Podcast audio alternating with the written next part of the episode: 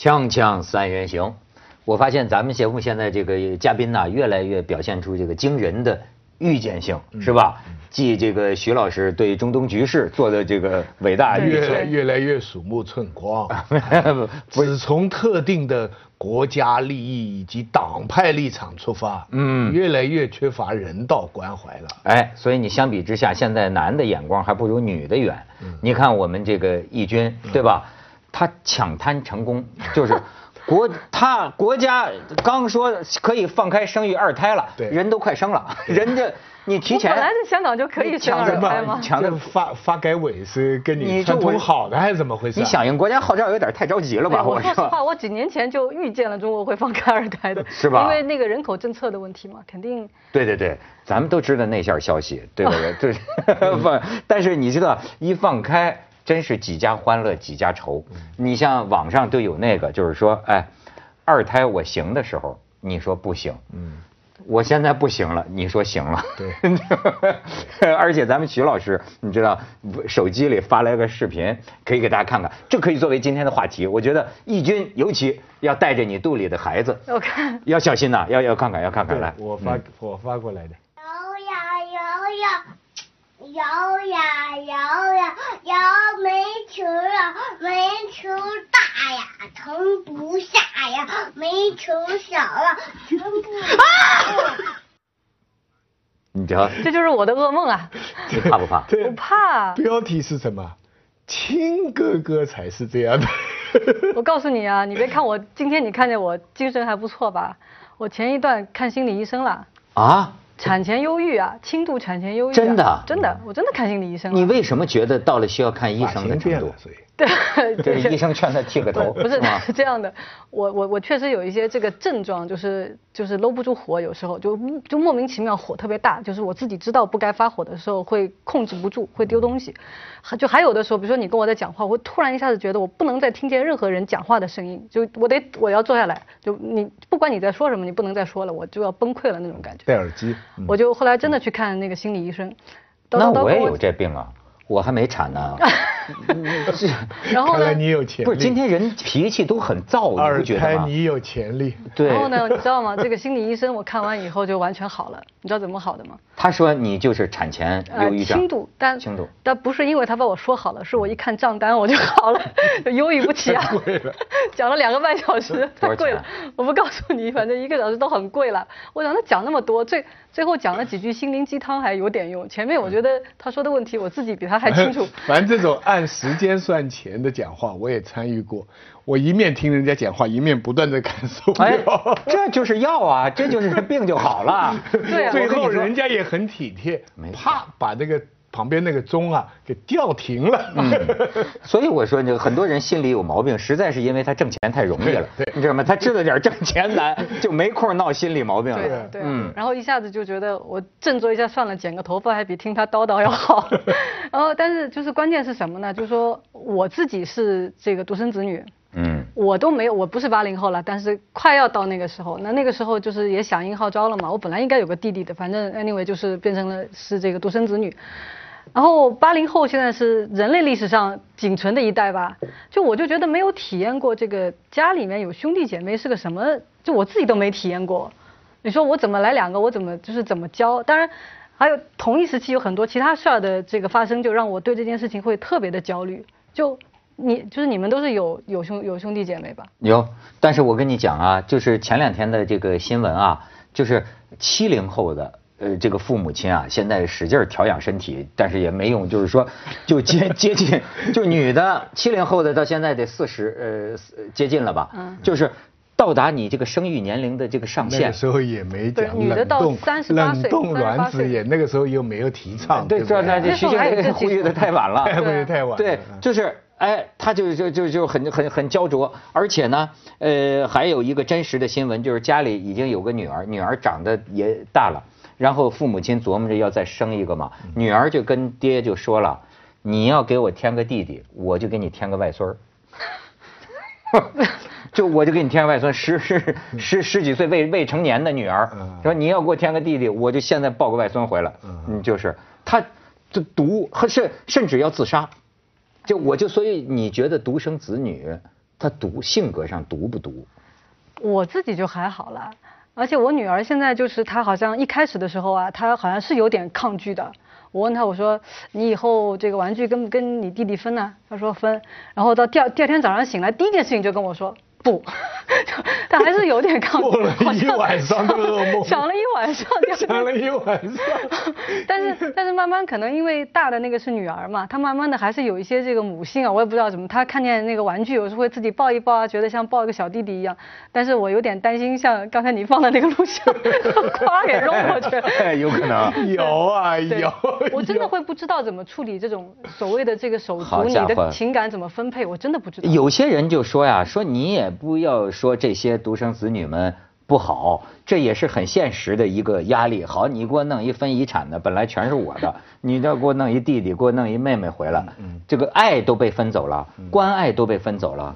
哎，但你们自己是有手足的人，你觉得呢？我父母还没有征求我的 意见，就我。但你会觉得你生命当中有一个人跟你分享啊，因为朋友再好都跟手足是不一样的嘛，对吧？非常好，我就跟你讲，就是说我有一个哥哥，我现在想起来，真的比没有哥哥好好多。要不说我童年的时候就会挨更多的打，就是我现在记得的就是我小时候我哥哥多少次帮我打架呀，就是你干什么了？跟人打架？不是让那大孩子 调戏女同学？不是大孩子欺负我啊，嗯甚至比我捏捏尿泥嘛，他就不对，甚至是比我哥和我年龄都大的，哎，我很感动啊！就是我比我哥年龄还大的那个大女孩子先欺负我，结果我哥就跟他奋战，跟打，哎呦，打的我哥其实就是那时候带小鲜肉，我那时候就知道女 女的打架。我哥这个这个满脸是血，看着我哥吃亏了，其实是那女的吃亏，但是男的打架不就给你一拳，那女的我就知道哇，对就这么抓皮肤抓男的打内伤，就抓我哥，你知道吗？就是，但是我就想起来，我哥小的时候保护我，而且呢，有一个是跟跟屁虫似的。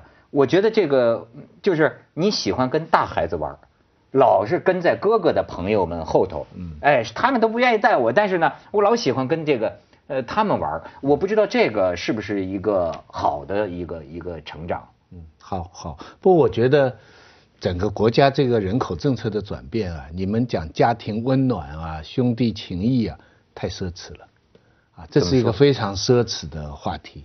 因为整个人口政策的转变，并不是为了照顾你们一啊、二啊、家庭温暖之类，千万别忘了，现在二胎还是计划生育。嗯，它还是计划生育管，不过原来是一，现在管二。嗯计划生育并没有改。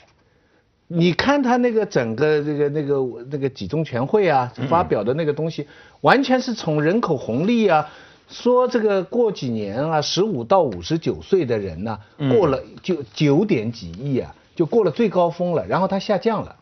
就中国的整体人口，就是说，就是说管用的这个人口吧，要下降了，所以呢，要多制造一些劳动力，大概是这么一个政策出来。所以说中国人民多伟大呀！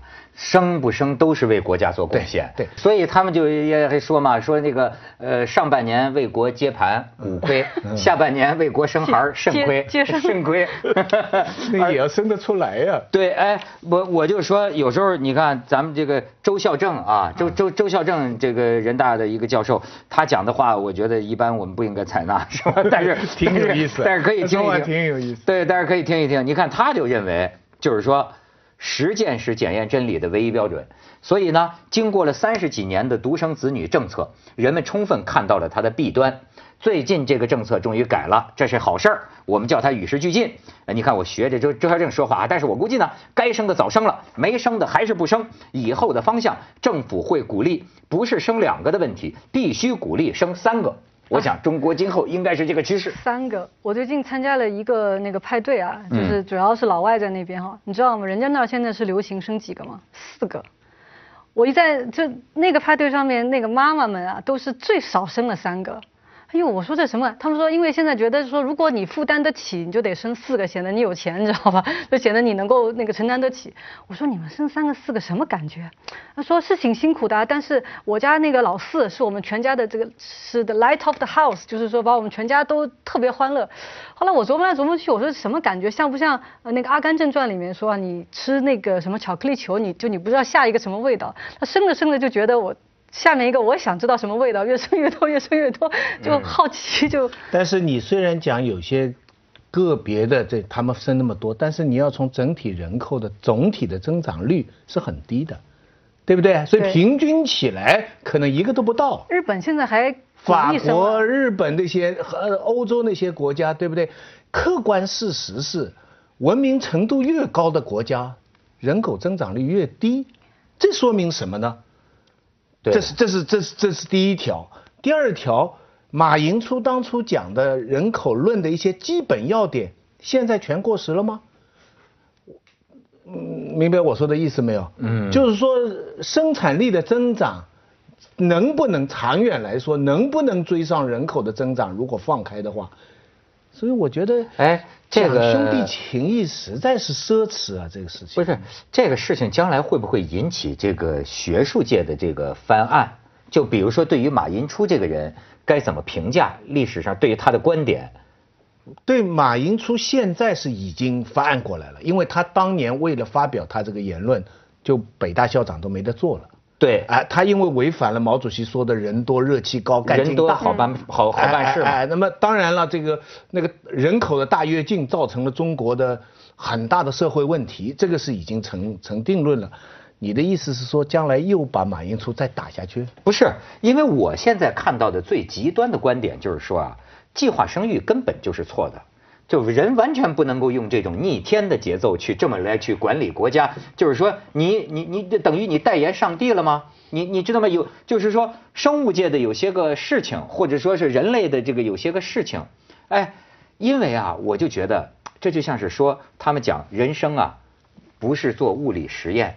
你永远不知道当时如果不那样会怎样。你在物理实验室里，你可以把这小球再回到当初的实验条件再来一次，你可以比较。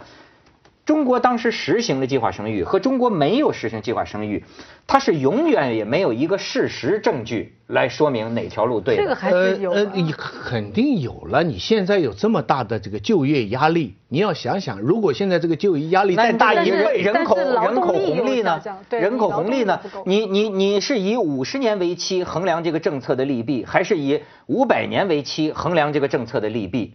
五百年你就没办法知道了，但是五十年是看得到的了。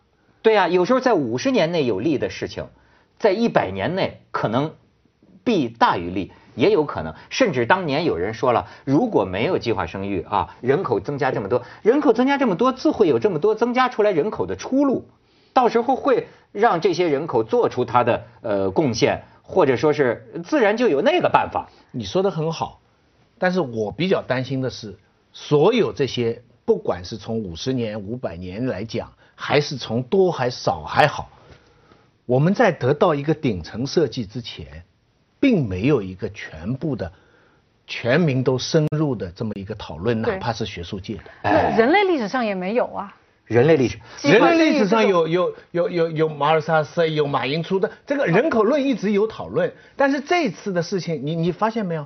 有讨论吗？呃，对对，所以人人类历史现在不是有那八零后就说了吗？我们是那个上下五千年奇葩独一代，嗯，这这人人类历史，这这谁谁问过他们呢？锵锵三人行，广告之后见。当然，我刚才就是为这个极端观点代言了啊，就是现在比较一般来说比较官方的这个这个叙述，还都是咱们这个经典的这种叙述，就是过去的那个东西，是吧？在当时的时候也发挥了巨大的作用，中国人民为世界人口做出了牺牲，做出了贡献，对吧？但是现在我们考虑到以后，我们应该到这个二胎。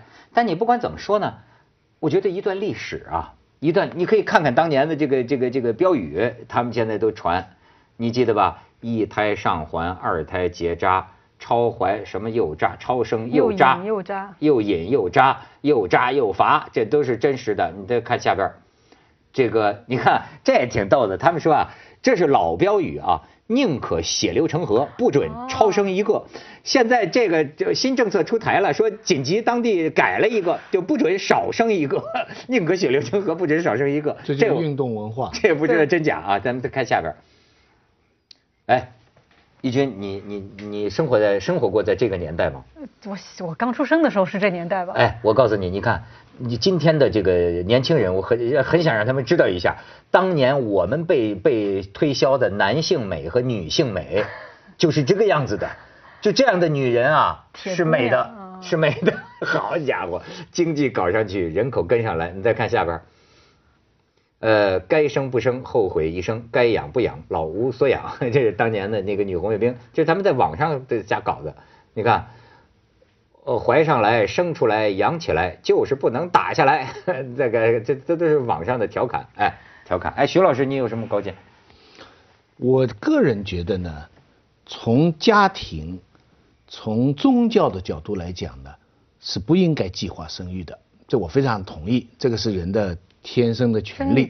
哎对，这其实马尔萨斯也是这样说，他的人口论就是基于这么一个人性的假定，就是人他是要要生育的，男女在一起的。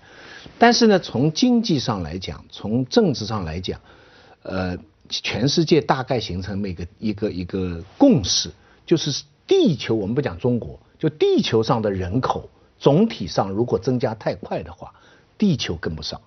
就目前的资源生产力跟不上，这不是讲某一个国家，就总体上现在当然有各种不同的学说，对但但是这个基这是一个主流的经济学的基本的观点。但会不会也可能人多了，他就自然有个办法？对呀、那那你希望是这样，但是目前来说，他们算下来，你说一个是几何级增长，一个是你这个，你可以用这么几个显明的例子可以看得到，就比方说，呃呃呃，阿拉伯世界人口的增长跟经济的情况，跟欧洲。经济发展的情况跟人口的情况，你看我们刚才讲过一个残酷的现实是，经济发展的、文明发展的国家，这个因为生小孩要付出很多代价，我们每个人都知道嘛，对不对？所以你看像，但是具体到像目前中国这个政策哈，我想不能太快的下结论，要经过充分的讨论，而且你现在哈，你一放开哈，也应该马上跟紧着做研究，看假如今后几年，比方五年、十年，多生出来的这些小孩，大致上是在怎么样的区域，什么样社会的家庭，嗯，你你？明白你你又要干涉人家不不是干涉，嗯但是你要做调查研究啊。哎，你别忘了，二胎也是干涉，没有超出计划生育。政府干涉人类生育这个情况，在中国目前并没有摆脱。哎，别的政府也干涉生育，但他们是鼓，就是以鼓励，引导吧对，应该在日本，人家生一胎就给钱了对，啊。那你在别的一些国家，那些就人口越来越少的，他们也都是鼓励你，就给你钱嘛。但是为什么他人口会减少呢？就是因为他们充分考虑到一个小孩儿，你要把他生出来以后，你要对他以后一系列的负责，对不对？哎，你就说了，你为什么还生一个呢？你为什么给他找个弟弟呢该喂给他，不是或 或者妹妹呢？不不，我其实我真的是什么，就是说一开始呢是觉得，因为我自己是这个这个独生子女，没有体验过有兄弟姐妹，所以有一个哦会比较好，而且在香港也是这个允许的。那么到后来现在这个越来越近，这个现实越来越近的时候，我又觉得，哎呀，我当初好像没想清楚哎，就他其实会变成什么样子，我也不知道。哎，那我采访一下你，你比如说你刚才讲你也是得了精神病，对吧？就是说，哎，你你对了，我的精神病还是被你吓出来的。啊我以前挺乐观的，有我有一次来录节目，他突然跟我说一句：“哎呀，哎呀，一军啊，你知道女人生两个孩子就完了呀。”哦，我没我没 记得一直在想这件事情。哎，对，我是病毒嘛，但是我就是说，你生活里你是独生子女，嗯，你反省自己的这个一生的时候哈，当然这一生还很长啊，你反省的时候，你会觉得你的某些不快乐，或者说是不愉快，或者说你的反思你自己的某些缺点，你会觉得这跟你是独生子女，你会有这种猜想吗？跟你是独生子女有关系？有一个很奇怪的是，因为我大多数同学也是独生子女，我就挺难比较的。我我我我我会觉得还是自己性格的关系。如果我当时就周围还有一个人，我我就是没法想象那个感觉，因为我大部分同学他们都那样。对，我就觉得有些问题我是没有答案的，需要更科学的调查。比方说，大家就是说独生子女自我为中心，嗯，独生子女都特别自私，觉得未必印象式的不是说法。对，是我跟你说，今天的年轻人，我接接触很多人，的确是这样。可是我又觉得，我们这有兄弟姐妹的也很自私啊，你这没什么区别，他他是个人性，他都是自我自我中心，对吧？你你没有一个比比值。再有一个就是，好比是说，好像说有兄弟姐妹的，比较懂得考虑别人，也不见得。比较懂得分那享以。前古代皇帝那个那个夺地杀来杀去的，没错啊，怎么你想那个李世民那那都杀了最。近最近巴黎那个那个那个孔袭啊，三兄弟嘛，那这是打仗亲兄弟啊。但有一点是嗯肯定的，就是说一起死啊。如果是这个独生子女将来你说这说这，你说这意思是好还是不好呢？呃这就是说多兄弟多不一定人就高尚，我对对对是这意思对对啊对啊，他们那个阿拉伯人是以一定要生三个男孩为为基准的，就是说，如果因为你有个家庭产业的话，三个嘛会分开照顾生嘛也有嗯。插花嘛嗯。对。我就觉得不管怎么说，就是独生子女的话，你有一点是肯定的，当你父母老的时候，你承担的就比别人多，这个是一定是肯定的。我现在就想，如果我有多一个兄弟姐妹，可能就感觉就完全不一样，啊可能会有更大的痛苦。痛苦。哎，这这个现在很多看你摊上什么样的兄弟姐妹。对呀、很多兄弟姐妹那闹的那可跟仇人一样啊！你这个东西，所以我就觉得这些事儿啊，总之咱们说的这个叫叫自然哈，也很难说。你你比如说。就像咱们这几天讲的巴黎的这个恐袭，现在世界反恐战，我发现很多人在朋友圈里聊，都聊到了移民问题。有些话政治不正确，说出来很难听，可是呢，谁也不能不看到这个事实。这欧洲，你看，他就这移民来吧，可是你这个国本国的人不爱生孩子，移民他们爱生。他们慢慢慢，你的人口比例，而且你就是个宗教信仰不同，文化不同，哎，你说融合，他就是过不到一块儿去，你怎么说呢？巴黎，呃，这法国现在的伊斯兰教的是百分之十，百分之超过百分之十。你想百分之十什么概念？美国的黑人就是百分之十。但是你想，在美国文化里，黑人有多少的表现？你看打球、音乐，嗯。各方面，在美国的黑人这个百分之十是到处看得见。可是，在法国文化里边，所以我们典型的法国文化里边，伊斯兰教的东西能看过得见吗？去是有的，就是七就是七八十年代，他们那时候性解放的时候，就是他们特别喜欢找外族的这个男的，而且觉得他们长得好看。我还真觉得你你讲五百年的事情，我现在想起来了，嗯五百年伊斯兰教肯定胜利，因为小孩多，但这倒是真的。哦，哎，阿这一点是特以前说过，哎我们这倒是最大的肯定的武器就是就是女人的子宫。哎，这个倒是真的，因为他们四个女的，然后每个人不一定再下是个女的，四个，不是，他不一定是，他鼓哎励生育，对最多四个，徐老师最多四个。天天想这四个，但当然中国以前七八个都有，对不对对？我们要回到那个传统，那比较那困难。四个也是基数，也是可以更多的，咱们还是不是真的是可以的。只要你可以对他们都平等对待，他不分妻妾嘛，就你可以平等对待，你多少个都可以。中国现在惨案，中国现在杭州有个教授已经提倡要几个男的和一个女的。哦，对对，有这啊，解个消息。决光棍儿的问题嘛哎哎，对吧哎？哎所以最后咱们还是这个就是大融合吧啊！锵锵三人行，广告之后见。还有就是拿人家那个张艺谋打岔，说允许生二胎了，张艺谋一家哭晕在厕所，交了几百万吧，哦，对，罚款嘛。他本来他不止二胎嘛，他还是超过了，哦，对，所以还是应该交，一个也多交了一个，一个也不能 不能少。所以我是仔细看他的电影都是有伏笔的，我的父亲母亲一个也不能少。还有有话好好说，有是吗？英雄，没错儿，其实秀才遇着兵，有理说不清。那大红灯笼高呃大大红红灯灯笼高高挂？秋菊打官司，你看全都有关系。哎，张艺谋的电影其实跟这个问题是有关系的。对，你包括你说的一个男的几个老婆呀，嗯这是大红灯笼高高挂呀，对一个都不能少啊，对这是贫困地区这个孩子的教育的问题，是。我的父亲母亲，对不对？你说到底什么问题？社会问题，说到底都是生育问题，都是下一代的问题。你对生孩子有恐惧吗？你认为你能教育好两个孩子吗？我以前是没有这个恐惧的，嗯现在呢，慢慢有了一点。没错。船到桥头自会直。对，后来我也觉得，人家也跟我说，这个小孩啊，除了跟你长得像以外，其他东西你都不知道是哪来的。对我也不知道，就说他们说是不是独生子女？我观察很多小朋友啊，我确实感觉到极度的自私，就是那种就是说，哎，我的玩具就是我的，而且你会发现很有意思哈，他在他自己家里啊，他气壮，他在自己家里，小朋友到他家来玩，他就小朋友一拿一个什么，这是我的，这是我的，哦，三岁以前他的我的意识是很强的。对，什么就是我的，什么都不给，这是要父母亲就很担心，觉得这孩子怎么这么不喜欢三岁以前他们就是这样，而且是你不要强迫他去分享，他是后来慢慢会懂的。他第一个培养的这个意识就是我，哎，这是他三岁以前的一个表现。小孩自私不是我们人口政策调整的主要原因。哦